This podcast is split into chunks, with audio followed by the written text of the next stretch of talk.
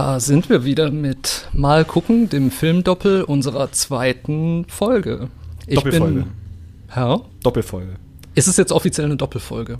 Das ist auch bei Fernsehserien immer so schwierig. Man weiß nie, wie sie den 90 Minuten Pilot äh, zählen. Das macht mich schon seit Jahrzehnten wahnsinnig. Ja, aber also wir sind, das wird ja hier am, an einem Tag rausgehauen. Also Wieso nicht, dass ich du gleich alle Produktionsgeheimnisse verraten. Naja, das ist so, das sehen doch die Leute. Du kannst ja niemandem erzählen, ja, der jetzt auf Spotify die Folge hört, dass er dann sagt, oh, ach so, wurde das an demselben Tag rausgehauen? Es wurde an demselben Tag rausgehauen. Na siehst du. Es wird. Nee, es wurde. Wir sind es ja, wurde. Wir sind ja Präteritum. Es ist generell, es finde ich immer schwierig. Es gibt viele Podcasts, die so Zeitgeschehen beurteilen. Wie zum Beispiel Baywatch Berlin von Klaas Häufer Umlauf. Und da ist es so, die, glaube ich, die, Zeit, die, die zeichnen am Montag auf. Und dann passiert am Mittwoch, die, Dieter Bohlen wird, wird krank und du denkst, ah, jetzt reden sie drüber am Freitag. Und sie tun es nicht. Warum? Weil sie zu früh aufnehmen. Das kann ich bestätigen. Mein persönlicher Lieblingspodcast Talk ohne Gast. Ähm, hallo Till Reiners, hallo Moritz Neumeier. Ähm, die nehmen, glaube ich, auch immer dienstags auf und dann wird es am Freitag veröffentlicht und da geht es halt auch sehr viel um tagesaktuelle Politik. Was bei Filmen aus den Jahren 1948 und 2015 nicht wirklich das Problem sein dürfte, denn um die kümmern wir uns heute. Das, das stimmt. heutige Überthema könnte man, glaube ich, so definieren mit ähm, Filme, die nur mehr oder weniger aus einer Einstellung ähm, bestehen. Und dementsprechend werden wir auch versuchen, das hier ohne Schnitte über die Bühne zu kriegen. Oh Gott. Da haben wir Verantwortung. Ich sehe Angst in deinen Augen. Du hast Rope mitgenommen oder Cocktail für eine Leiche? Genau, ich habe den Hitchcock-Klassiker Rope, Cocktail für eine Leiche mit dabei. Und du hast? Victoria, der 2012er Film 15. 15 Film. Ja, siehst du, da ist er wieder Ralf Döbele, der. Das Komische ist, dass du keinen Laptop vor dir hast. Also du hast es dir alles aufgeschrieben, die ganzen Daten? Das ist so, ja. Meine Güte, guck mal, er ist so alt, dass er noch analog arbeitet. Das ist tatsächlich so. Ich habe alles in schöner Schreibmaschinenschrift ausgedruckt, damit es aussieht wie ein kleines Drehbuch. Weißt du was? Weil Hitchcock, glaube ich, ein bisschen besser über die Bühne gehen wird bei Victoria, werden wir mal sehen, was da passiert. Werden wir mal sehen. Willst du anfangen? Sehr gerne. Ich habe Rope vorgeschlagen, weil es zwar einerseits für mich persönlich ein ähm, sehr essentieller Hitchcock-Film ist, andererseits ist er nicht so bekannt wie Psycho oder Die Vögel oder Vertigo. Findest du? Finde ich schon, ja. Also ich finde, ich habe, als, als du meintest, wir gucken Rope, dazu zur Info, wir gucken den nie zusammen. Also wir gucken genau, Filme nicht das zusammen. Genau, das ist tatsächlich wichtig. Wir gucken die Filme immer getrennt und lassen dann erst hier, also wir sprechen auch vorher tatsächlich nicht drüber, wir lassen erst hier unsere ungefilterte Meinung aufeinander prallen. Genau. Und als du sagtest Rope, ich dachte, was ist Rope? Von Alfred schon nie gehört. Dann sehe ich Kreuz für eine Leiche. Da sieht man auch, wie sehr man von den deutschen Verleihtiteln. Also du kanntest den deutschen Titel. Ich kann den deutschen Titel und ich habe gedacht, ja, habe ich oft gehört. Und wenn Leute gesagt haben Hitchcock, dann fiel schon oft der Filmtitel. Also so ähm, arthausig ist kein gutes Wort dafür. Hitchcock ist kein. Es gibt sicher noch seltenere Hitchcock-Filme. Ich meine, das ist auch schon aus der ähm, Farbfilmzeit und als er schon in Amerika war. Ich glaube, so die wirklich obskuren ähm, Hitchcock-Filme sind dann wahrscheinlich noch aus der britischen Zeit, bevor er mit dem Schiff übergesiedelt ist, der Anfang der 40er. Mal, der war auch mal in Deutschland, wusstest du das? Ja, er, es gibt sogar einen Film, ähm, äh, Mord, Sir John greift ein, glaube ich, von Anfang der 30er, einer der ersten Filme mit Tonspur. Der wurde, glaube ich, in Deutschland gedreht und zwar auf Englisch und dann in den gleichen Kulissen nochmal mit deutschen Schauspielern auf Deutsch sogar. Genau, die haben damals doppelt gedreht. Mhm.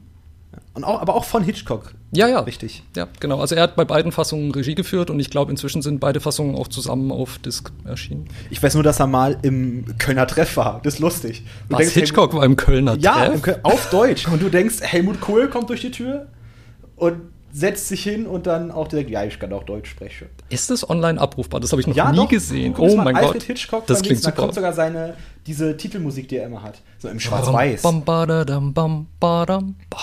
Stammtisch. Kölner Stammtisch heißt es, glaube ich. Hieß es damals noch. Okay. Die, die es besser wissen, rinn in die Kommentare. Oder Ihr habt ja sicher auch liebst äh, Hitchcock-Filme. Auch das würde mich persönlich sehr brennend interessieren. Bei, bei Instagram sind wir zu finden unter mal gucken, underslash äh, Filmdoppel. Lasst gerne ein paar Nachrichten da, die Fabian garantiert nicht lesen wird.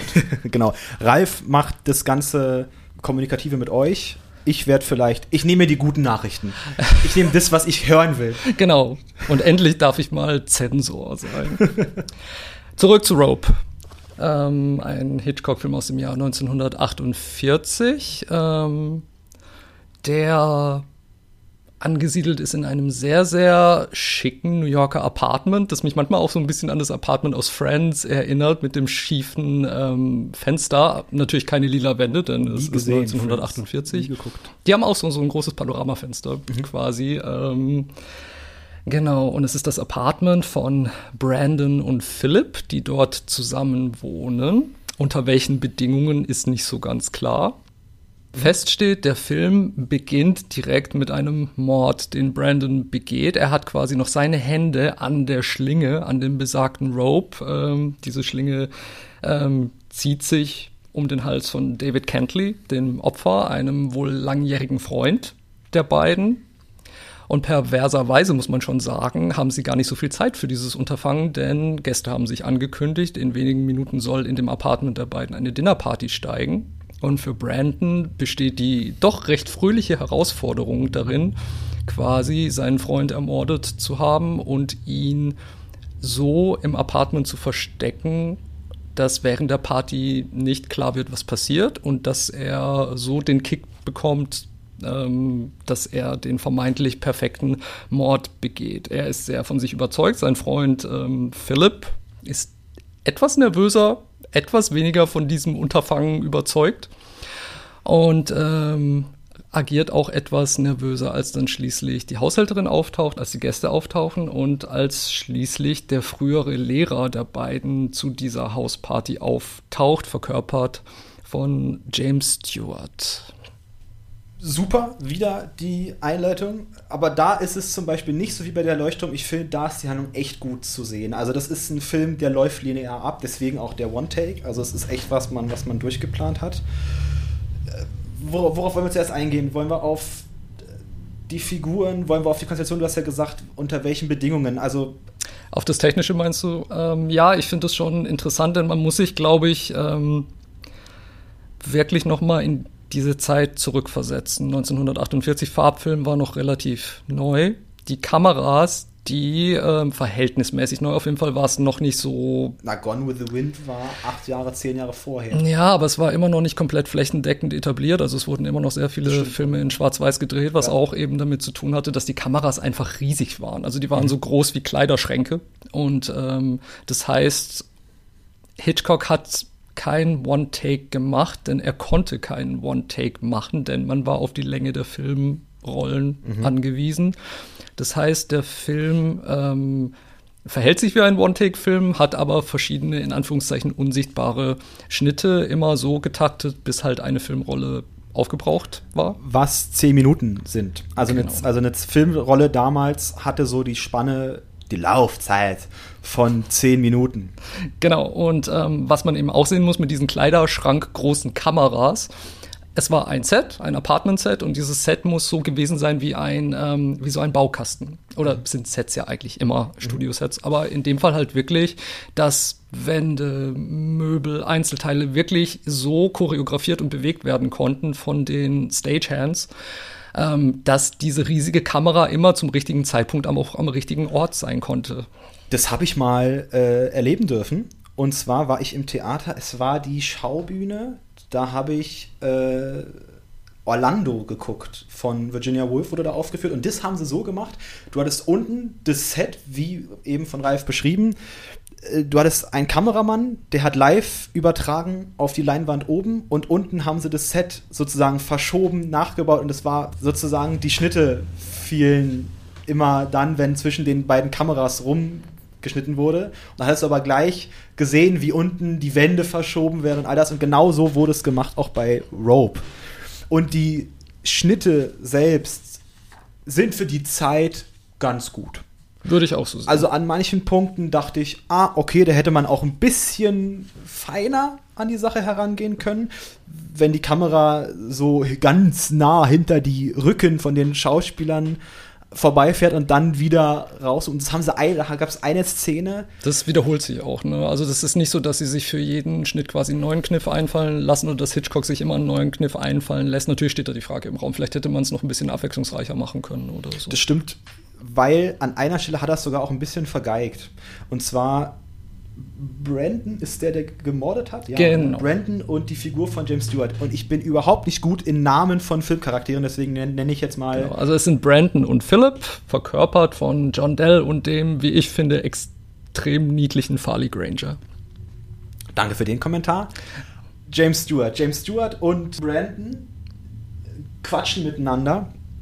Und dann geht die Kamera hinter Brandon und geht dann wieder raus. Aber du merkst richtig, dass die vollkommen an einer anderen Stelle stehen im Raum und dass die richtig den Platz vergessen haben. Das war für mich der Moment, wo ich dachte, huch, da hätten sie noch mal drauf gucken sollen im Nachhinein. Und das äh, bringt einem manchmal raus, aber es ist zu belächeln, weil der Film echt gut gemacht ist für die Verhältnisse. Du hast vollkommen recht, dieses One-Take-Verhalten funktioniert. Also ich finde, die Takes, die am laufenden Band gespielt wurden, sind gut gespielt, sie sind durchchoreografiert. Hitchcock hat da sich was bei gedacht. Ich glaube, der fun funktioniert auch so. Also der One-Take macht was, er macht diese Spannung, er gibt eine Zeitlichkeit, die ein bisschen gerafft wird. Also ja, ich glaube auch. Also das Deutliche, also der, das Voranschreiten der Zeit wird eigentlich an dem äh, wunderschönen Hintergrund äh, deutlich. Das, ähm, glaube ich, die, ähm, der größte Stadthintergrund war, der bis zu diesem Zeitpunkt in, in einem Film jemals gebaut wurde und der ist halt wirklich wunderschön. Also er stellt die New Yorker Skyline dar und Weil ich da kein Gebäude erkannt habe. Das, das, nee, die sagen, ich auch nicht. Chrysler Building und Empire State Building, nein, ist es nicht. Nee, das nicht, aber ähm, ja, also es könnte theoretisch schon jede andere Großstadt sein, aber ähm, für mich ist es doch irgendwie so essentiell New York irgendwie. Und was halt so toll daran ist, dass die Lichtverhältnisse ändern sich. Es gibt jede Menge kleine Lampen und mhm. Neonsachen, die installiert sind. Es ähm, wirkt authentisch. Es wirkt authentisch und das Voranschreiten der Zeit. Und es, es gibt, glaube ich, bewegliche Wolken, die immer mhm. angepasst wurden. Das heißt, wenn man so ganz genau drauf aufpasst, kann man natürlich auch sehen, nach jedem unsichtbaren Schnitt ist auch der Hintergrund dann wieder ein bisschen anders, um das Voranschreiten der Zeit ähm, zu verdeutlichen. Und was ich auch sehr interessant und sehr schön äh, fand dieses Mal wieder, ähm, war, dass quasi dieses ähm, Apartment ist eigentlich schon sehr in diesem klassischen, fast schon barocken Stil äh, der, ähm, der New Yorker Schickeria zur damaligen Zeit gehalten ist. Also sehr viel so weiß und beige und alles das. Je intensiver die Spannungskurve wird und je äh, stärker die Konfrontation wird zwischen den Hauptfiguren, desto farbiger wird dieser Film, weil dann Stimmt. eben von draußen die Neonlichter und die Lichter der Stadt ihre farbigen Schatten in, auf die Gesichter der Hauptdarsteller werfen und auf die, ähm, auf das Set auch. Und es ist einfach, ich habe es auf einer remasterten Blu-ray angeschaut mhm. und es, es ist zum Niederknien schön einfach. Und ich fand auch, also die Lichtsetzung, davon bin ich ein Freund durch Greenaway. Wer Greenaway-Filme kennt, weiß, da ist Lichtsetzung und Farbenfracht wunderbar. Farbpaletten bis zum geht nicht mehr. Und das hatten wir bei Rope auch. Also ich kam echt auf meine Kosten, wie beim Schwarz-Weiß, beim Velvet Marie. Ich komme oft auf meine Kosten. Nee, aber ich gebe dir, geb dir total recht. Also ich liebe auch, wenn, wenn äh, sich Regisseure trauen, tatsächlich aus dem Vollen zu schöpfen, was Farbpaletten betrifft. Und manchmal habe ich auch so das Gefühl, dass der Mut dazu vielleicht so in den, den Anfangsjahren größer war als danach, weil man eben noch wusste, okay, es ist, es ist neu, man darf damit spielen, es ist aufregend. Es, ähm, ein Beispiel für mich war da auch immer die erste Staffel der Original Star Trek Serie, wo die Sets eben so bunt sind und dann auch noch die, die Scheinwerfer so mega bunt mhm. sind. Also da sind sie wirklich explodiert und man merkt, je länger die Serie läuft, desto weniger machen sie das, was eigentlich schade ist. Ich finde auch, also ich finde diese gemalten Sets, also die expressionistischen Filme der Weimarer Republik. Seien wir mal ehrlich, das sind Hintergründe, die wunderschön sind. Gut, also. Absolut. Der Expressionismus, diese Sekundärwelten, dieser, dieser Surrealismus, finde ich schon fast, ja, sagt mir einfach mehr zu als so echte Hintergründe. Und ich finde, bei Rope wäre ein echter Hintergrund, ein echter Himmel im Hintergrund vielleicht sogar störend gewesen, weil dieser Hintergrund auch echt zum Film gehört. Also er, Hitchcock wollte die Kontrolle haben ja. über Himmel und Erde. Natürlich, und deshalb ist auch bekannt, dass, dass Hitchcock, also man weiß, dass er es, glaube ich, ziemlich gehasst hat, on Location drehen zu müssen oder wenn Open Air, dann lieber auf dem Studiogelände oder mhm. so. Und dass er überhaupt kein Freund davon war, halt dann sein ganzes Zeug und seine Darsteller irgendwo hinschleppen zu müssen, sondern wirklich sich am wohlsten gefühlt hat, wenn er eben die Szenen vorher gestoryboardet hat, also alles aufgezeichnet hat, jede Einstellung mit den Figuren und sie dann halt auch wirklich so eins zu eins umsetzen äh, konnte. Und so hat er dann wohl auch halt ohne großartig äh, extra Material gedreht. Also das ist nicht so, dass er einen Haufen Zeug gefilmt hat und der Cutter musste dann gucken, was er draus macht, sondern eigentlich auch bei regulären Hitchcock-Filmen musste einfach nur das zusammengebaut werden, was er eh schon gefilmt hat, mehr oder weniger. Und in diesem Film wird es natürlich zur, ähm, zur Extreme durchgezogen. Kannst du mir einen Hitchcock-Kameramann nennen? Das wirkt jetzt so wie so eine Frage, oh. als wenn ich dich abprüfen muss. Ja, nee, auswendig tatsächlich nicht, das muss ich zugeben. Und worauf, das fällt, fällt mir gerade auch ein, ein Kumpel von mir hatte mal auch das Gespräch über Hitchcock und der hat gesagt, dieses, also man setzt ja auch im Film auf diesen DOP, der Director of Photography. Mhm. Da gibt es Beispiele wie Roger Deakins, der sehr viel mit den Coleman mhm. zusammengearbeitet der hat. Der auch wunderschön in Farbsetzung ist. Freddie Young, der mit David Lean, Lawrence von Arabien. Der auch James Bond-Filme gemacht hat. Stimmt. Aber bei Hitchcock gibt es keinen Kameramann. Und ich glaube, dass auch Hitchcock einer derjenigen war, der auch richtig wusste, was er wollte und der, glaube ich, auch die Lichtsetzung kam von ihm. Also so. Ich kann mir auch nicht vorstellen, dass da ein, ein Director of Photography wahnsinnig viel Gestaltungsspielraum hatte, wenn er mit ihm zusammengearbeitet hat. So viel zu den ganzen technischen Spielereien. Ähm, du hast mich nämlich am Anfang, gut, dass wir es geklärt haben, aber du hast mich am Anfang falsch verstanden. Und zwar ja. meinte ich mit ähm, die Konstellation bzw. die Beziehungen. Wollen wir sprechen, was Natürlich. Brandon und Philip miteinander zu tun haben? Natürlich, müssen wir ja sogar. Müssen wir sogar, weil im Theaterstück, das ist ein Original, also das, der, der Film basiert auf einem Theaterstück. Ganz genau sind die beiden wohl direkt schwul und, Hit Anscheinend, und Hitchcock. Ja. Wobei ich das nicht äh, beurteilen kann, weil ich das Stück nie gelesen oder gesehen habe, aber so wird es geschrieben. Ja. Auf Wikipedia steht das. Genau, ja. wir kochen auch nur mit Wasser, wir nutzen Wikipedia. Und so. Hitchcock macht das nicht. Ich, also vermutlich, weil. Och, ich finde, er macht das schon. Ja, aber es wird jetzt nicht gesagt, dass also die, also die, Homosexualität, die Homosexualität in dem Film ist dargestellt, aber sie wird jetzt nicht explizit gezeigt. Also ich glaube, ich glaube tatsächlich, dass die Homosexualität der Hauptfiguren eine der Sachen ist, die Hitchcock an diesem Film interessiert hat oder an dieser Story interessiert hat, aber es ist halt immer noch ein Film des Studiosystems Ende der 40er Jahre. Weswegen, hast du vielleicht auch bemerkt, im Film wird nämlich angegeben, die Dame, die ins Spiel kommt, eine junge Frau, die ist mit besagtem Mordopfer liiert. Genau, und zwar ist das ähm, Janet Walker. Ähm, sie ist die Verlobte des Opfers. Genau. Gespielt von Joan Chandler. Und besagte Janet Walker war auch, das merkt man, das, das wird im Film gesagt, aber auch liiert mit dem anderen Freund, der in der Bude drin ist. Das ist dieser Blonde. Äh, Philipp meinst du? Nein, nee, nicht Philipp, nee, sondern Philipp. der Besucher, der noch äh, mit dazu kommt. Und zwar Kenneth heißt er, gespielt Kenneth, von danke. Douglas Dick. Genau, Kenneth. Mit dem war sie auch zusammen und mit Brandon auch noch. Und das war für mich der Moment, wo ich kurz dachte, was? Weil klar wird, Brandon auch natürlich, also wird als in Klammern heterosexuelle Figur etabliert. Naja, aber oder zumindest bisexuell. Ich finde das jetzt nicht so den Dealbreaker. Ich finde, das muss man immer so im Gesamtkontext sehen. Ich meine, wir befinden uns Na wirklich klar, in es einer. Es ist jetzt nicht das Ding, was einen da aus der Bahn wird. Also die beiden sind. Für mich sind die beiden ein Paar. Ähm, ja. Seit längerer Zeit schon. Sie haben eine sehr eingespielte Dynamik von äh, Dominanz und Unterwerfung. Und das will ich auch gar nicht bestreiten. Ich frage mich nur, abseits dessen, dass es ein Film aus den 40ern ist, warum hat das Hitchcock gemacht? Warum sagt er, warum bringt er Brandon und Janet, Janet in ein ehemaliges Liebesverhältnis?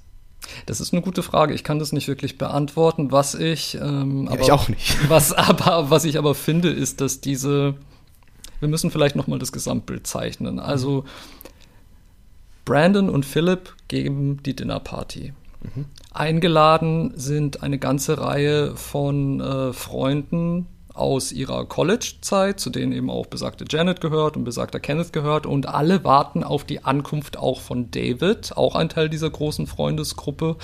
Äh, doch David kann nicht zum Apartment kommen, denn er ist schon da und liegt tot, versteckt im Korpus des Buffettisches. Falsch im Korpus einer alten Truhe. Einer alten Truhe, die zum Buffettisch wird. wird ja, genau. Zugegeben. Im, in einem Tisch liegen. Mensch, den dicken Tisch will ich sehen. Zugegeben. Ich glaube tatsächlich, also für mich funktioniert die Dynamik innerhalb dieser Gruppe trotzdem, weil man hat wirklich den Eindruck, die kennen sich seit College-Zeiten ja. oder so und waren definitiv alle zusammen auf irgendeiner Art von äh, Elite-College für die besser äh, begüterte Gesellschaft, New Yorker Establishment, Ostküsten-Establishment. Und ähm, es kann ja durchaus sein, dass diese ähm, Truppe von Freunden untereinander sehr incestuös unterwegs war. Also dass man da tatsächlich mal öfter den Partner gewechselt hat und dass man halt da auch mal miteinander Sachen ausprobiert hat und so. Es ist ja College und deshalb sich rumgereicht. Sich rumgereicht haben sie und deshalb äh, ist es für mich eben nicht so wirklich ein Dealbreaker und ansonsten glaube ich, kann mein schwules Hirn da schon auch ein Auge zudrücken und sagt dann eben, okay, es ist 1948 und vielleicht war das ein Zugeständnis, was sie dem Studio machen mussten oder so. Mhm. Aber das ähm, Dennoch ist es in diesem Film noch sehr viel deutlicher, als ja. es in anderen Filmen, wo es ähnliche Momente nur gibt. Mhm. Also sowas wie Red River, wo Montgomery Clift dem anderen Cowboy seine Waffe zeigt oder, oder die Freund, die Wiedersehensszene in, in Ben Hur oder sowas. Mhm, also das, ja, wird ja oft. Genau, also deshalb glaube ich, ist trotz allen Beschränkungen Rope da noch sehr viel expliziter als andere Filme, die das ja. auch versucht haben zu machen. Ja.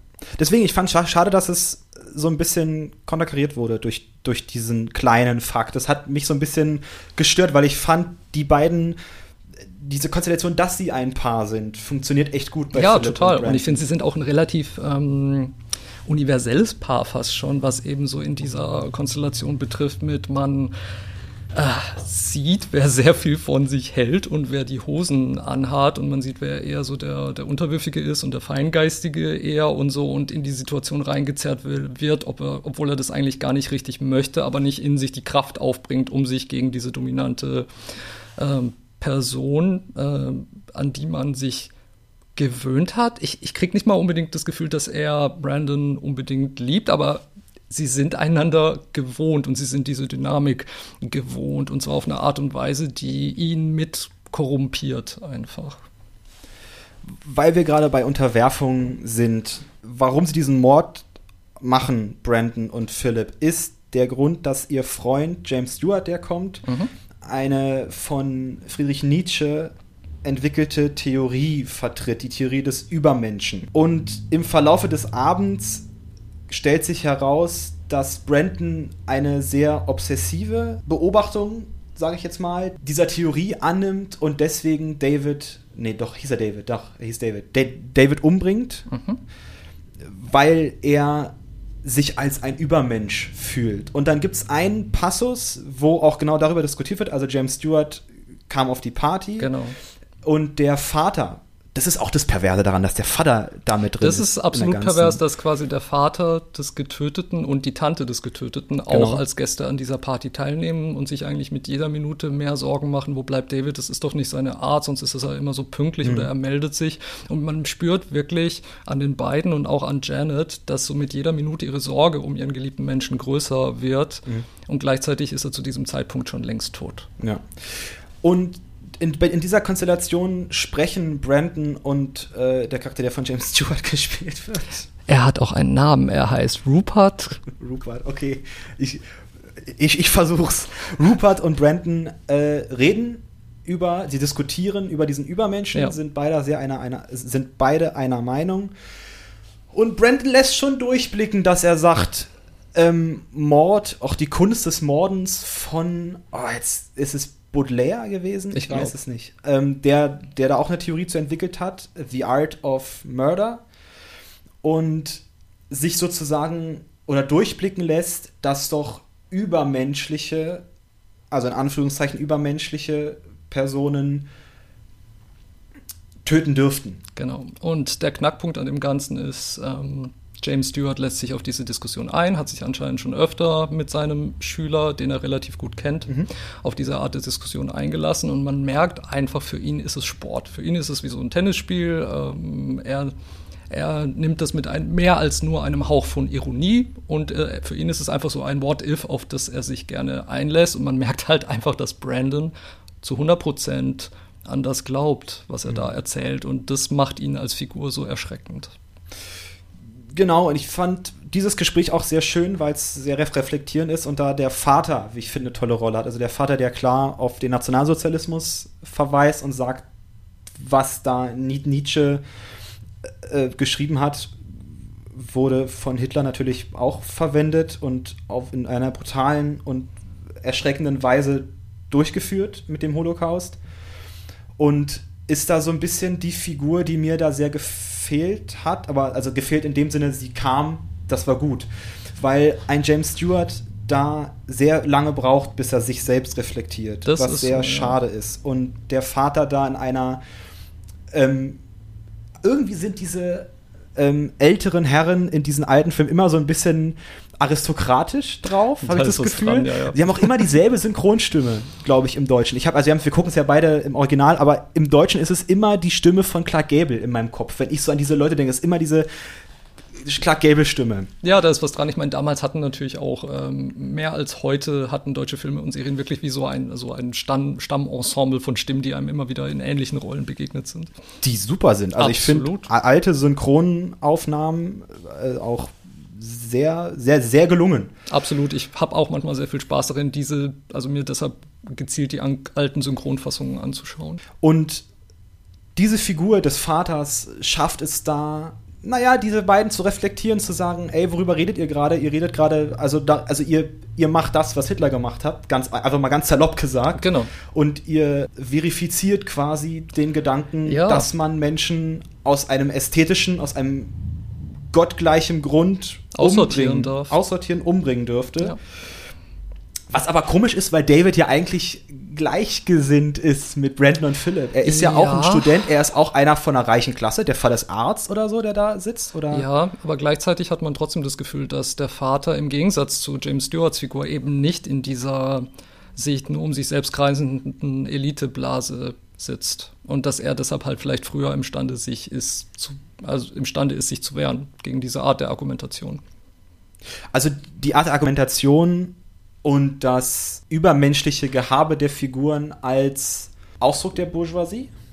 Ja, aber ich meine, abgesehen von diesem, ich sag jetzt mal, abstrakten Gesellschaftsbild, was ich besonders toll finde an dieser Figurenzeichnung, ist einfach, dass ich sie bezogen auf Persönlichkeiten von psychopathischen und narzisstischen Tätern, ich finde es einfach sehr gelungen, wie das eingefangen ist. Das ist sehr realistisch. Also tatsächlich Menschen, die denken, dass sie so besonders sind, dass für sie die gewöhnlichen Regeln nicht gelten. Also die denken, sie sind besser, haben alles im Griff und stehen durch ihre, durch ihr schräges Selbstbild über den anderen oder setzen sich selbst über die anderen. Und das ist tatsächlich, ähm, das sind reale Charakterzüge, die mir bei meinen Recherchen für ähm, Beiträge, die ich im Fernsehen mache über Kriminalität, diese Charakterzüge sind mir bei Tätern immer und immer wieder begegnet und gleichzeitig auch die alte Binsenweisheit, dass diese Täter, die denken, dass sie so schlau sind, dass sie alles im Griff haben, dass sie alles koordinieren können, dass die dann die dümmsten Fehler machen, mit denen sie dann auffliegen und das ist bei Brandon glücklicherweise auch so.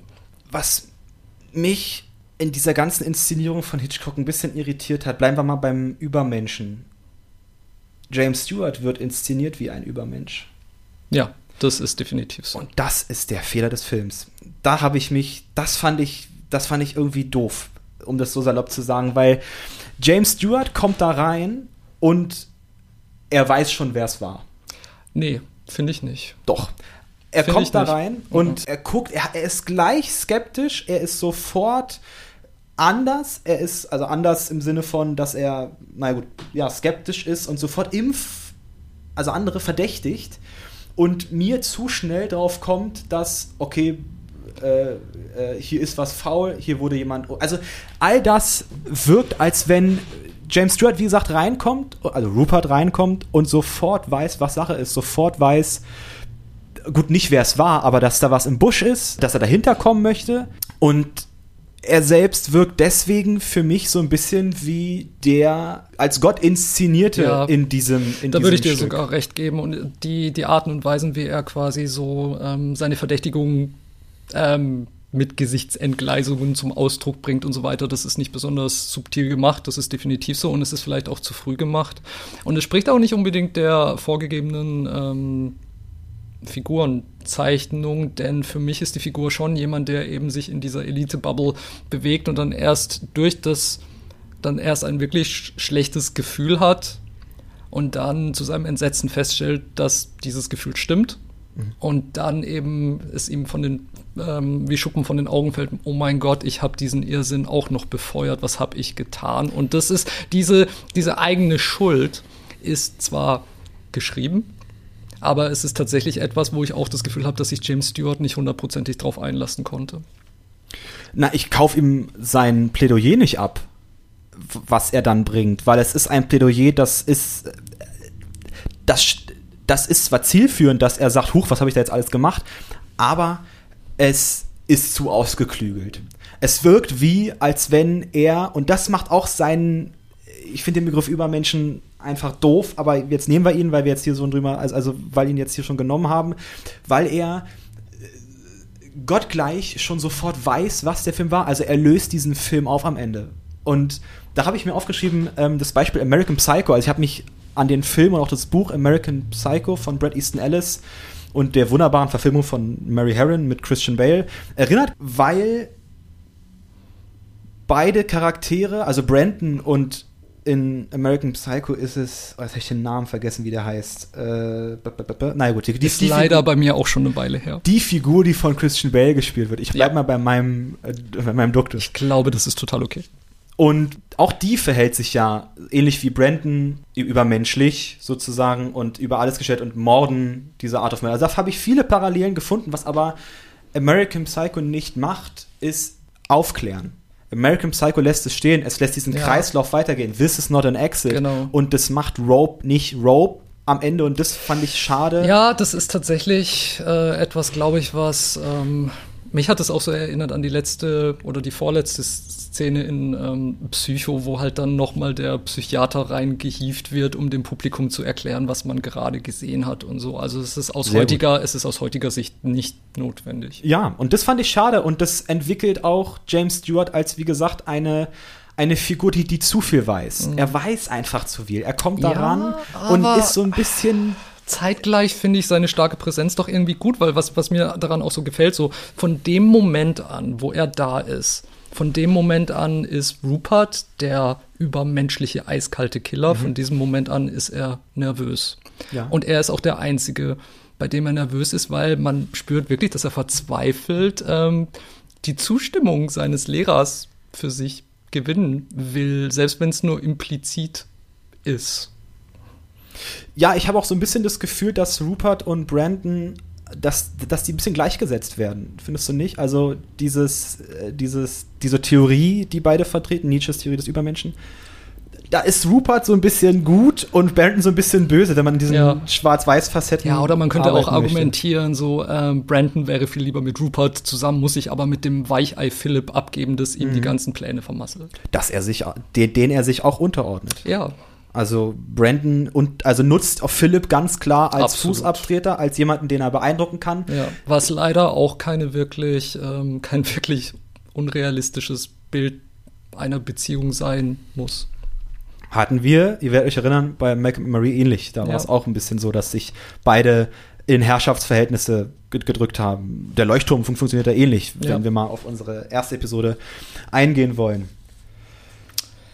Ja, also ist was, was ich noch ähm, wirklich cool finde, auch so aus einer ähm, True Crime Perspektive, ist einfach auch die Art und Weise, wie die Leiche versteckt wird. Mhm. Also tatsächlich so, man versteckt es im offenen, so hiding in plain sight, denn ähm, man hört ja immer, ähm, oh, diese gruselige Untat und hier wurde die Leiche zerstückelt und welcher Mensch macht das? Ja, das ist eine recht einfach zu beantwortende Frage. Das machen nämlich nicht irgendwelche Monster oder Untiere, sondern das sind einfach Täter, die ein Problem haben und es versuchen auf praktische Weise zu lösen, denn Leichen sind schwer und meistens gerade, äh, wenn man nicht alleine auf dem Lande wohnt oder so, hat man auch Probleme, den Körper irgendwo hinzubringen und dadurch denkt man sich dann seltsame Verstecke aus oder die Leiche wird eben zerteilt und mhm. dann abtransportiert. Und deshalb viele von diesen ach so furchtbaren Dingen haben so, so krass es klingt, oft einfach auch praktische Gründe. Und das, ähm, ja, das ist so. Und ähm, das, das fand ich in diesem Film wirklich sehr schön auch eingefangen. Also mich hat wirklich nochmal beeindruckt, wie viele kriminalistische Wahrheiten äh, dieser Film tatsächlich akkurat trifft und wie geschickt er mit ihnen spielt. Das stimmt. Also sie haben schon einen ganz guten Plan, muss man so sagen. Also der ist zwar sehr subtil, aber er geht ja erstmal auch auf.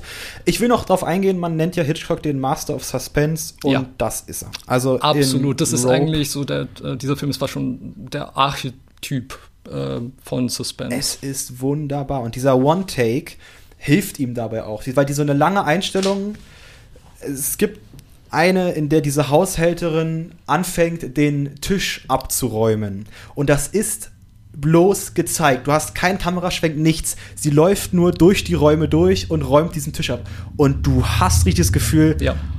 Heidewitzka, gleich wird's ernst. Ja, und vor allem diese Suspense, äh, oft sind es ja Momente, also es sind in Hitchcock-Filmen immer sehr lange Momente. Ähm, und das ist, glaube ich, deshalb ist er der Begründer dieses Genres von Thrillern und deshalb ist es bis heute, finde ich, schwierig. Das ist immer noch ein Maß, an dem sie Filmemacher messen müssen. Und ähm, es gibt eben Filme, da ist dann die tickende Bombe im Bus unter dem Sitz und man weiß es und man weiß nicht, wann sie hochgeht. Das ist Suspense. Man weiß nicht, wann sie hochgeht. Und die Leiche in, diesem, in dieser Truhe ähm, ist die tickende Bombe, die aber eben nicht nur für eine Szene im Film platziert wird, sondern für den gesamten Film. Das heißt, der gesamte Film ist diese tickende Bombe. Und deshalb steht, glaube ich, kaum ein anderer Hitchcock-Film so sehr für das Prinzip von Suspense wie dieser Film. Diese Bombe lassen wir jetzt mal platzen. Kapu! Okay, ähm, Rope äh, gibt es auf DVD und auf Blu-ray, wirklich wunderschön remastered. Der Film ist auch Teil einer 14 Filme Alfred Hitchcock Collection, die überall erhältlich ist. Zum Ausleihen gibt es ihn außerdem bei Amazon, bei iTunes, bei Google Play und bei anderen Anbietern. Wunderbar. Ja, wir haben wieder ein Netflix-Ding. Ich will eigentlich gar nicht so der Netflix-Typ sein. Ja, es ist ja nicht ursprünglich ein Netflix. Netflix Ja, aber es. Ja. Gut, trotzdem ist der Film, den wir jetzt besprechen, mal wieder auf Netflix zu erreichen. Ich glaube aber auch. so. Ich glaube aber auch Arte Mediathek. Ähm, bei, das weiß ich nicht, aber ähm, auf Prime Video ist er auch inklusive. Ah, Und natürlich auch auf DVD und Blu-ray. wunderbar. Und zwar geht es jetzt um Victoria. Ein Spielfilm, ein deutscher Spielfilm von Sebastian Schipper aus dem Jahr 2015 mit Frederik Lau und Franz Rogowski, die nicht die Hauptrolle spielen, sondern die Hauptrolle wird von einer von wem? Du weißt es bestimmt wieder? Laia Costa Laia Costa? die titelgebende Victoria. Eine junge Frau, Mitte 20, würde ich sagen. Genau. Und die kommt aus einem Club raus und trifft auf diese Clique um, Um Sonne, Boxer, Blinker und Fuß. genau, so heißen die vier. Und ja, hängt mit dem erst, hängt mit denen ab. Ganz salopp gesagt. Sie, Ja. sie äh, feiern so ein bisschen miteinander, sie zeigen denen Berlin, sie sagen, wir sind echte Berliner. Und äh, führen sie so ein bisschen durch die Straßen. Für mich war es irgendwie alles rund um Ist so Mitte und Kreuzberg. Ja, genau. Und irgendwann merkt man, dass die Schauspieler wirklich gut sind in dem, was sie tun. Weil dieser Film ist nämlich wirklich an einem Stück gedreht. Genau, also man muss wirklich sagen, Sebastian Schipper hat das gemacht, was technisch für Hitchcock einfach noch nicht möglich war. Genau, er hat es geschafft, zwei Stunden 20 am Stück aufzunehmen. Also man muss sich vorstellen, da ist alles durchchoreografiert. Die ganzen Schauspieler machen eine unglaubliche Leistung. Das muss man einfach mal so sagen. Spiel mal am Stück sowas durch, weil es bleibt eben nicht einfach nur eine Clique. Es wird zu einem Beziehungsdrama, das dann zu einem Kriminalfilm wird, was dann auch in einer Verfolgungsjagd wird. Und dann geht der Film irgendwann ja auch zu Ende, weil man kann ja nicht endlos erzählen. Es ist nicht das erste Mal, dass es so gemacht wurde. Es gibt einen Film von dem wunderbaren Alexander Sokurov, der den Faustfilm gemacht hat von 2011. Der hat mal einen Film gemacht, Russian Ark heißt der. Ja, von dem Titel habe ich schon gehört. Das ist eine Stunde, die auch am Stück gedreht wurde. Das war die erste am Stück Aufzeichnung eines Films und das sollte irgendwie, das ist wohl der Niedergang des Zarenreichs in Russland gefilmt in diesem großen Palast oder so. Genau, das ist das, also das ist, war so das erste Beispiel für diesen Film, der wirklich an einem Stück gefilmt wurde. Jetzt muss ich mal, bisschen- noch mal auf meine Notizen schauen und die zwei Stunden 20 sind zu lang.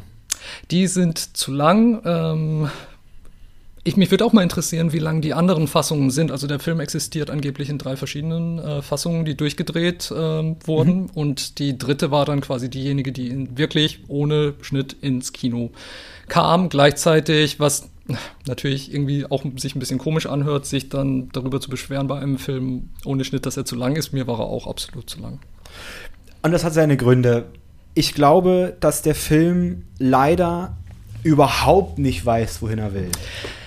Das, äh, das ist die brutale Ironie dieses Films. Dieser Film ist so gigantisch gut, technisch durchchoreografiert. Schauspielerisch auch. Ist auch sehr gut. Gut. Ähm, ist wirklich beeindruckend, was alles aufgefahren wird von einer Person hin zu den fünf Personen hin zu einem ganzen Sondereinsatzkommando, die alle auf Punkt agieren und reagieren und zwar wirklich schauspielerisch gut. Gleichzeitig ist die Story, die erzählt wird, so unkoordiniert all over the place. An den Haaren herbeigezogen. An den Haaren herbeigezogen und ähm, du hast vorhin aufgezählt, was dieser Film alles ist oder sein möchte im Verlauf dieser zwei Stunden. Ähm, und er ist nichts davon wirklich, nichts davon macht er richtig gut, würde ich äh, argumentieren. Und äh, ja, ich habe da meine gewissen Punkte, aber. Ich finde, dass, dass gerade wie der Film anfängt, super ist. Also, sie ist im Club, sie tanzt und dann kommt sie heraus und kommt dann zu dieser Gruppe von Fuß, wie heißen sie? Fuß, Sonne, Boxer, Boxer und Blinker. Blinker. Genau. Also ich finde den Anfang tatsächlich auch äh, recht gelungen. Ich finde auch die, die Einstellung sehr schön, wo halt erst ähm, ich finde es auch immer schön, wenn ein Film einen richtigen Vorspann hat und äh, der ist hier zwar ein bisschen so aus der äh, aus dem Zauberkasten von Jasper Noé geklaut, aber Stimmt.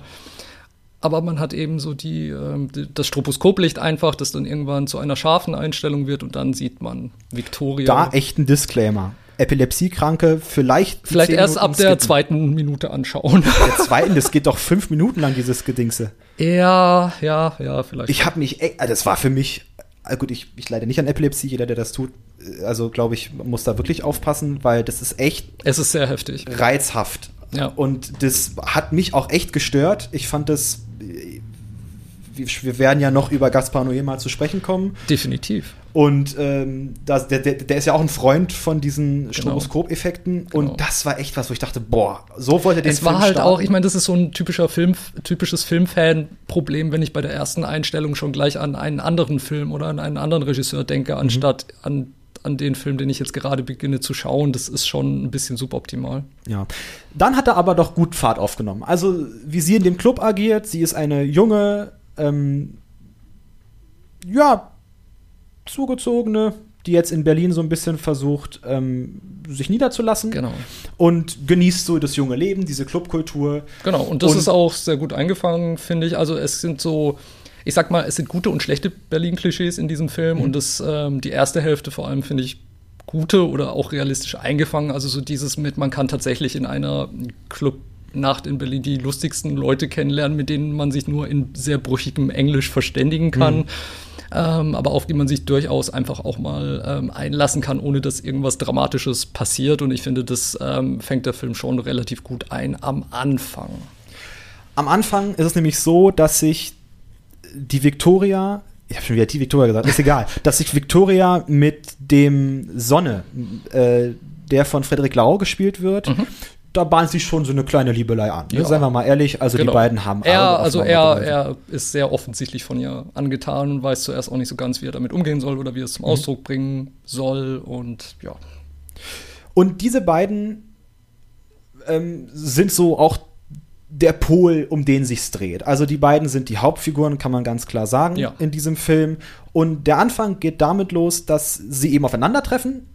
Sonne in dieser Gruppe mit seinen Freunden und dann gehen sie so vom Club zu einem Späti, kaufen sich was, ja. treffen ein paar Leute, prügeln sich fast, bis sie oft zu einem Dach kommen, wo sie dann sich auch hinsetzen und miteinander quatschen und sich genau. schon die erste Liebe anwart. Und bis dahin ist es ein guter Film. Bis dahin fand ich's und auch dann danach, wie, wie ähm, Frederik Laus Charakter sie zu genau. dem Café bringt, also, in dem sie arbeitet. Victoria arbeitet in einem Café, schlägt sich dort für vier Euro die Stunde durch zu einer Zeit, glaube ich, wo es den Mindestlohn tatsächlich schon gab. Und ähm, äh, sie muss trotz der Partynacht am nächsten Morgen das Café aufmachen und Frederik Lau sagt, okay, komm, ich bring dich hin und ähm, dort lernen sie sich ein bisschen besser kennen und ähm, da ist die Kameraführung auch quasi äh, ruhig genug, dass man mhm. wirklich an, vor allem an Frederik Laus Gesicht ablesen kann, dass er doch wirklich dabei ist, sich in sie zu vergucken, dass er sie toll findet und dass er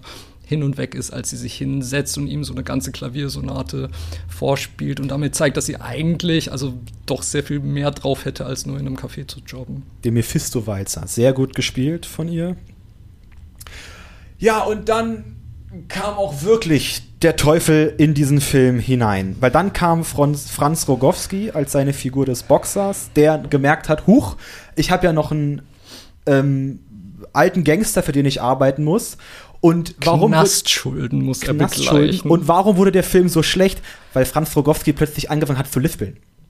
Er hat davor nicht gelispelt. War nicht gelispelt. Ja, das ist mir auch aufgefallen. Und ich weiß nicht genau, woran das liegt. Aber ähm, es ist halt, also jetzt ist wirklich so dieser Film mit den guten Berlin-Klischees wird von den schlechten Berlin-Klischees gekapert und vielleicht ähm, bin ich diese, wir sind alle in einer Gang und haben noch Knastschulden und müssen was Illegales anstellen, um durch den Alltag in Berlin zu kommen. Also vielleicht ist es fünf Jahre später auch einfach nach drei Staffeln Four Blocks mal ein bisschen durch. Ich weiß es nicht, aber es ist jedenfalls etwas, was ähm, wo ich mich eigentlich darüber gefreut hatte in der ersten Hälfte des Films, dass es nicht darauf hinausläuft. Also, dass sie nicht diese Männer kennenlernen, dass die dann irgendwas mit ihr machen oder sogar irgendwas Furchtbares von ihr wollen, sondern dass es einfach nur eine nette, realistische Zufallsbegegnung ist. Du hast das richtige Wort gesagt, Realismus. Weil Realismus ist das, was, diese, was dieser One-Take evoziert und auch, wo drin dieser Film steht. Dieser Film soll das echte Berlin sein. Wir kommen darauf noch zu sprechen. Das ist echt unecht. Das finde ich sehr schön. Aber mit dem Lispeln kommt dann auch echt das Unechte. Also äh, das ist ein, das muss ein Abend gewesen sein. Also boah, den, den, also das ist ja wie eine Wahrscheinlichkeit wie im Lotto, dass du so einen Abend hast. Naja, damit kann ich ehrlich gesagt noch leben, weil Filme haben immer Wahrscheinlichkeiten. Okay, vielleicht nicht wie ein Lotto oder aber zumindest wie ein Rubbellos oder so. Also es ist natürlich immer, die, die Kunst ist es ja, es etwas zu konstruieren, ohne dass es sich konstruiert anfühlt. Aber es ist konstruiert. Es ist sehr konstruiert und es, es tut auch der Hauptfigur keinen Gefallen, weil Ach, sie von diesem, nicht. weil sie von diesem Moment an einfach jede Art von Glaubwürdigkeit verliert, weil man kann komplett nachvollziehen, was sie an diesen Jungs sympathisch findet, warum sie da einfach mal erstmal mitgeht und warum sie ihn auch mit ins Café lässt und alles. Und das ist ja dann wirklich auch ein bisschen romantisch. Aber von diesem Zeitpunkt an, warum sie noch mit diesen Jungs zusammen ist und als mehr oder weniger willenlose Mitläuferin agiert, nur weil sie angeblich nicht imstande war, eine Karriere als Pianistin zu machen. Es leuchtet einem nicht ein und die, die, der Film argumentiert fast so, oh, sie fühlt sich dadurch endlich wieder lebendig und das ist mir, das ist mir als Grund für, die, für das, was sie tut, einfach zu billig. Naja, ich meine, wie sie sich lebendig fühlt, die ist plötzlich Kriminal, nee, wie heißt es? Fahrer, Fluchtfahrer. Fluchtfahrerin. Und She's a baby driver. Funktioniert überhaupt nicht darin. Also es ist so, nee. es ist so an den Haaren, aber du denkst plötzlich, was macht dieser Film? Warum zum also, Teufel? Zur Orientierung, ähm, die Jungs fahren in eine Tiefgarage und erhalten dort mit ihr zusammen von einem Gangster, der sie auch ständig als Bitch unnötigerweise herabwürdigt. Ähm, Stimmt. Äh, dann halt die Anweisung, okay, ähm, Boxer hat diese Schulden, die müsst ihr jetzt begleichen und ich möchte meine 10.000 Euro und zwar jetzt und dafür sollte eine Bank überfallen. Genau. Ja, und zu diesem Banküberfall werde ich auch gleich noch etwas sagen. Aber das ist halt wirklich, sie, äh, sie soll dann als Fluchtfahrerin agieren, wird gezwungen, mit den anderen äh, Gangs, angehenden Gangstern zusammen Kokain zu nehmen, um das besser durchziehen zu können, wo man sich fragt, warum zieht sie das Kokain überhaupt durch, um das durchziehen zu können. Also es ist einfach, also spätestens da hätte ich, glaube ich, gesagt, fuck this shit und hätte versucht, irgendwann mal abzuhauen naja, sie hätten sie ja zurückbringen können. Es ist alles, also, ah, jetzt ärgere ich mich. Ich habe mich auch gestern schon geärgert, als ich das geguckt habe. Weil der Film, das ist so schade, wenn man etwas hat, was am Anfang wirklich authentisch ist bis zum geht nicht mehr. Man denkt, wunderbar, diese Liebesgeschichte, die sich an bahnt, gerne mehr davon. Aber Ja. es wird Für mich ist auch wirklich so, man hat, man findet das Herz dieses Films und dieses Herz schlägt zwischen den Beinen in diesem Ja. Café in einer wunderschönen Szene. Und dann schmeißt man es einfach gegen die Wand und es zerbirst in tausend Scherben. Ich verstehe Danach, das es war überhaupt nicht. grauenvoll. Ein grauenvoller Exzess. Es war ein Exzess, den der Film nicht braucht. Naja, vor allem ist es ein Exzess, der nicht auch nur ansatzweise glaubwürdig ist. Also ich möchte jetzt wirklich mal auf diesen Banküberfall zu Bitte. sprechen kommen und dieser Banküberfall, und da muss ich jetzt leider wieder den Kriminal äh, Kriminalitätsexperten raushängen lassen. Das, das ist wahrscheinlich der schlechteste Banküberfall in der Geschichte des Films, Weil du ihn weil gar nicht siehst. Naja, nicht nur deshalb, auch wenn man ihn sehen würde, würde er nicht wirklich mehr Sinn machen, weil wir sind immer noch im Jahr 2015. Wir sind nicht mehr im Wilden Westen, wo man mal einfach so in eine Bank reinstürmen kann. und mit Postkutsche. Wenn sie wenigstens, ja, das ist das Ding. Also ich fange mal von vorne an. Bitte. Banken heutzutage haben nur noch sehr wenig Bargeldbestand. Das heißt, selbst wenn man am frühen Morgen die Filialleiterin überfällt und einen Kollegen von ihr überfällt und sie zwingt, gib mir 50.000 Euro, das wird nicht klappen. Und wenn es klappt, dann auf keinen Fall so schnell. Also die Gangster rennen da rein. Nach zwei Minuten sind sie wieder draußen und haben ihr Beutelchen mit 50.000 Euro. Ich weiß auch nicht genau, warum das unbedingt 50.000 Euro sein müssen. Vielleicht eine nette Referenz an Psycho mit Marion Cranes Geld, was sie stiehlt oder keinen Schimmer. Aber Tatsache ist, wenn das in einer richtigen Bank passieren würde, dann würden die sagen so, ich habe nur einen Schlüssel für den Tresor, den anderen Schlüssel hat die Kollegin und die kommt erst morgen, die hat heute frei. Das wäre realistisch. Die Bargeldbestände sind in automatischen Kassentresoren gesichert. Das heißt, selbst wenn man dann eine Auszahlung haben wollen würde, je höher der Betrag ist, desto länger ist die Wartezeit. Also wenn du da 10.000 Euro eingibst, dann musst du 10 Minuten warten, bis diese 10.000 Euro rauskommen. Dann gibt's Banken, da ist das Bargeld nur noch im Geldautomat und zudem haben die Leute in der Bank auch keinen Schlüssel, die haben nur diese Keycards, die sie für eine Auszahlung da reintun können und auch da gibt's wieder Wartezeit. Und es macht einfach keinen Sinn. Es würde nur Sinn machen, wenn sie einen Geldtransporter überfallen hätten. Und da hätten sie sehr viel brachialere Gewalt einsetzen müssen. Es hätte Sinn gemacht, wenn sie einen Juwelier überfallen hätten und dann halt die Juwelen verticken müssten. Tatsächlich sind Banküberfälle genau aus diesem Grund seit langen Jahren rückläufig und Überfälle auf andere Geschäfte steigen, weil man ironischerweise bei Banken nicht mehr so leicht, wie dieser Film es einem vorstellen möchte, an Bargeld kommen kann. Danke an Ralf Döbele, unserem Kriminalexperten. Nun wieder zugeschaltet, äh, ich. Weil, Entschuldigen Sie vielmals, aber das musste jetzt raus. naja, aber wir können da doch weiter au- noch mal weiter drauf eingehen. Das Polizeiaufgebot, was da am Ende SEK und allem drum und dran. Ich habe nur noch gewartet, bis ein Panzer vorrollt. Das war ja, und wie schnell die da waren. Ein riesiges Areal, nur mit Polizisten, die da rumstanden und sowas von schießwütig waren. Also, puh. Ja, es ist schon, äh, es ist irgendwie beeindruckend und irgendwie komplett bescheuert gleichzeitig. Ja, und es wird so ein Actionfilm, es wird so ein, es will plötzlich Gangster-Drama sein. Und schafft es halt nicht. Dazu ist es nicht gut genug, was man sieht. Und dann schaffen ja die beiden Charaktere zu flüchten in ein Haus, wo dann auch ein kleines Kind ist und dann nehmen sie sich da das. äh, Wie ist das? Spoilern wir?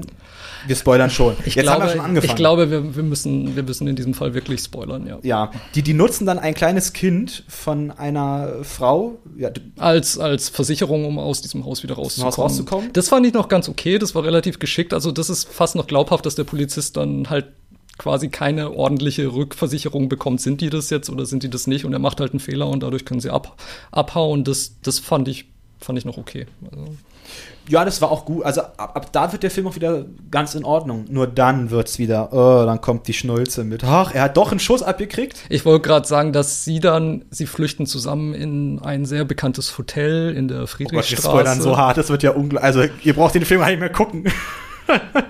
Ja, es, ich habe auch irgendwie ein schlechtes Gewissen, aber ich mache das jetzt trotzdem. Also sie, sie retten sich in ein sehr bekanntes Hotel in der Friedrichstraße, das ähm, ähm, gegen Westend. Ende. Genau. Und ähm, erst dort merkt sie, dass er eben einen Schuss abbekommen. Ja, und er anscheinend hat. auch. Und er anscheinend auch, was, was zwar passieren kann, es gibt solche Fälle, aber gleichzeitig ist es auch ein wahnsinniges Filmklischee. Also das ist auch was, wo ich sage, das habe ich schon hundertmal auf diese Art und Weise gesehen und von dem Moment ist eigentlich auch klar, wie das Ganze enden wird. Und dann zieht sich der Film trotzdem noch eine Viertelstunde hin, ohne dass irgendeine Art von Spannung und Interesse noch weiter ähm, bestehen bleibt. Darauf nochmal eingehend, um diesen Film nochmal zu fassen, auch vielleicht als letzte Frage, ich weiß gar nicht, wie, wie es jetzt mit der Zeit aussieht. Noch okay? Du hast keine Uhr? Ich habe keine Uhr. ich sehe es ja hier an diesen, an diesen, an diesen Taktdingern genau. und ich glaube, es geht noch. Es geht noch. Ähm, hast du Pause gemacht währenddessen? Ja, also ich äh, war ab dem Moment, wo der Film angefangen hat, mich zu frustrieren, bin ich, habe ich auch mal Pause gedrückt und bin in die Küche gegangen und habe mir was geholt und so. Und ich versuche das wirklich normalerweise nicht zu tun. Also ich versuche wirklich, mein Handy am anderen Ende der Wohnung hinzulegen ja. und äh, die Lichter auszumachen und mich wirklich komplett ähm, auf den Film einzulassen. Gerade auch für das, was wir hier tun, finde ich das besonders wichtig, mhm. weil, und das habe ich in der letzten Folge schon gesagt, ähm, gerade jetzt, wo die Kinos leider noch geschlossen sind, zumindest in Deutschland, ähm, sollte man versuchen, irgendwie sich zu Hause sein Heimkino Kino und das Erlebnis so schön wie möglich zu machen. Also habe ich es wirklich versucht. Aber irgendwann war ich auch wirklich so frustriert, ähm, dass, dass es keinen Spaß mehr gemacht hat. Ich habe mehrmals Pause gedrückt. Ich meine, wir kochen alle, alle nur mit Wasser, ich muss ja auch mal aufs Klo. äh, und deswegen, aber ich habe ich hab mich auch geärgert, weil ich dachte, das ist ein Film, der wurde am, der wird dir am Stück gezeigt. Ja. Den solltest du am liebsten auch am Stück konsumieren, ja. was schwer ist, wenn das Ganze zweieinhalb Stunden schon fast geht. Und äh, ich muss auch sagen, mir wurde irgendwie teilweise ein bisschen schlecht während dem Film. Also irgendwie gerade das Du meinst Ende, wegen der Kameraführung oder? Nee, irgendwie die Grauenhaftigkeit dieser Handlung, die sich mir er, erboten hat, nach halber Stunde gucken. Man muss sich nach halber Stunde, ja, zwei Stunden des Films, so. zwei Stunden des Films waren dann leider äh, nicht mehr so gut. Ja, ich fühlte mich an Hildegard Knef erinnert. Von nun an ging's bergab. Was auch wirklich so war. Und ich habe dann auch irgendwann gemerkt, oh, jetzt brauchst du ein Wasser, jetzt musst du mal ganz kurz raus, das, weg. Ja, da ist diesen schon was Film mal. Vielleicht, vielleicht hatte ich auch weniger äh, weniger Hunger als das Bedürfnis nach äh, einem anderen Raum mit anderem Licht oder keine Ahnung. Ja, mal so ein bisschen weg, abschalten. Also der Kamera dürfen wir auch fast gar nichts vorwerfen. Es ist eine unglaublich gute nee, Kameraführung. Und es ist auch, es ist, man Schön. ist teilweise wirklich erstaunt, wo diese Kamera überall hingeht. Also in den engsten Lift mhm. und dann wieder auf den Beifahrersitz. Und es ist halt wirklich, also der, der Kameramann, ähm, der hat, glaube ich, auch den silbernen Bären dafür gewonnen. Mhm. Äh, Sturla Brandt Grovlen, wahrscheinlich furchtbar ausgesprochen von mir. Äh, der hat der hat diesen silbernen Bär auch auf jeden Fall verdient, meiner Meinung nach. Man hätte ihm nur um Gottes Willen halt was Besseres zum Filmen geben sollen. ja. Und es ist äh, auch, ich glaube, ein Problem für mich ist halt auch, und das ist wirklich komplett subjektiv, der Film spielt halt ziemlich genau dort, wo ich lebe. Ähm, ich meine, die, die eine Szene, wo, wo ähm, auf dem Weg zum Banküberfall kurz das Auto anhält, äh, in der Nähe vom Gropiusbau, das ist wirklich ganz in der Nähe von dort, wo ich lebe. Und ich glaube, für mich sind natürlich per se ähm, Filme interessanter, die mich in Welten entführen, die ich nicht so gut kenne. Fandest du, das war jetzt ein, das war jetzt ein Manko? Also ich habe ständig, ich musste ständig immer gucken, wo seid ihr gerade in Berlin? Also als es dann hieß Westend und irgendwie fahren sie auch, glaube ich, äh, äh, an der Friedrichstraße? Ich habe irgendwie gedacht, dass sie fahren am Admiralspalast vorbei oder an hm, Da bin ich mir nicht sicher. Ich habe dann nur eben. Oder nee, am ähm, Friedrichstadtpalast. Ich habe dann nur ich. eben erkannt, als sie so die Stresemannstraße runterfahren und so und ja. ähm, dort halt. Ja, doch. Und dann doch. quasi ähm, am Checkpoint, also an der Mauer entlang Richtung Checkpoint Charlie, dann wieder ja. nach Kreuzberg rein und so. Und das ist halt, ja, da gehe ich hin und wieder auch spazieren. Deshalb, also es hat mich nicht rausgerissen, aber es ist halt, ähm, ist halt. Ralf hätte gerne Kontakte, deswegen sagt er euch, wo er wohnt. so ist es. Lass es raus. Ja, ich bin äh, jung, dynamisch und mag lange Spaziergänge am Strand. Und online können sie ihn auch buchen. Ähm, ich weiß nicht. Aber wir sagen nicht wofür. Wollen wir noch was sagen über Victoria? Was wollen wir? Wollen wir? Ich wir glaube, ja ich glaube, für mich ist das Fazit tatsächlich, wenn man sich für Filme machen interessiert und wenn man sich für Filmtechnik interessiert, ähm, und wenn man sich für deutsche Schauspieler interessiert, ähm, kann man den gucken, sollte man den wahrscheinlich auch zumindest einmal gesehen haben. Aber wenn man einfach nur eine gute Zeit haben will und sich hinfortreißen will von einem Drama, das einem mitnimmt und Spaß macht, dann guckt bitte was anderes. Ich hatte auch das Gefühl, dass die Charaktere, also Fuß, Sonne und äh, die anderen beiden, Boxer und Klingeling oder so, genau.